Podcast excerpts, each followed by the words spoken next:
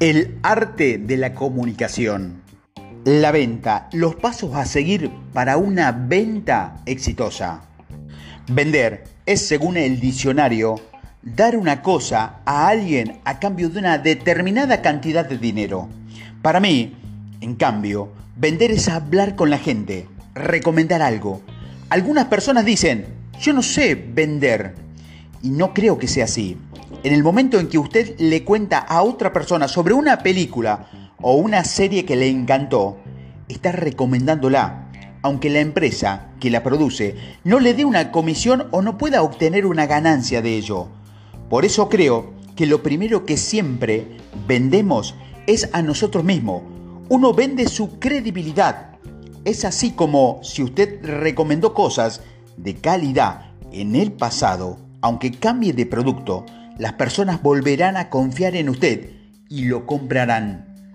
Si usted prueba el servicio que ofrece y el producto que comercializa, tiene la mitad de la batalla ganada, ya que lo primero que debe hacer es comprar lo que vende y recomendarlo. A pesar de ello, reconozco que no todas las personas tienen la habilidad de vender, aunque estén enamoradas de su emprendimiento.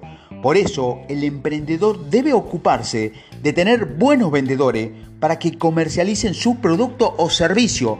Más allá de ello, uno no puede estar en todas partes. Lo importante es que usted entrene a su grupo de ventas. La venta es de alguna manera el último eslabón de la cadena de producción pero te aseguro que es uno de los más importantes. Si usted fabrica un buen producto u ofrece un buen servicio y ha invertido en un buen plan de marketing, pero cuando las personas llaman para solicitar lo que ofrece, no hay nadie capacitado para venderlo, tendrá en su gran haber producción en excedente de producto, pero no la retribución por haberlo fabricado y puesto a la venta. Es lo que le sucede a muchos que ofrecen su servicio, pero encuentran dificultades para venderlos. Se quejan una y otra vez que no tienen resultado de que su emprendimiento no funciona. Entonces, este es un buen momento para que usted aprenda a vender su producto o servicio. Aquí te voy a pasar los pasos que, según mi experiencia, me han enseñado que no pueden fallar. Recuerda que no vende más que hablas excesivamente sino que el que dice lo que tiene que decir y usted no puede vender producto. Los clientes tienen necesidades y usted debe vender soluciones. Paso 1. Presentarse. Usted es la cara de presentación de su producto. Antes de presentarlo, debe presentarse usted. Tener buena presencia es lo primero que vende. Segundo paso, escuchar. Es el gran secreto del vendedor exitoso. Llegar a conocer las necesidades del cliente. Esto te va a permitir utilizar esa información al momento de presentar tu producto. Paso número 3, presentar el producto. Un buen speech para la venta que sea ordenado hará el trabajo por usted. En medio de la presentación le mostrará a su cliente cómo su producto o servicio satisfará sus necesidades. Usted debe conocer el producto a la perfección y si tiene un grupo de ventas, debe entrenar a los vendedores para que cada entrevista sea efectiva. Paso número 4. Responder preguntas. Usted debe asegurarse de que su cliente no tenga dudas y haya comprendido las bondades de su producto. Usted tiene que estar preparado para responder no solo conocimiento de su producto, sino también de la competencia, sabiendo las otras cosas de las empresas que ofrecen el mismo servicio o producto que usted. Así tendrá la posibilidad de mostrarle a su cliente que se diferencia su producto de los demás. Paso número 5. Cerrar la venta. Hay múltiples opciones para el cierre de la venta, pero la mejor es ser directo y no dudar ni tener miedo de hablar de dinero.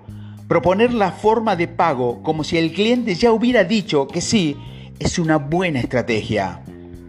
Paso número 6. Conseguir más ventas.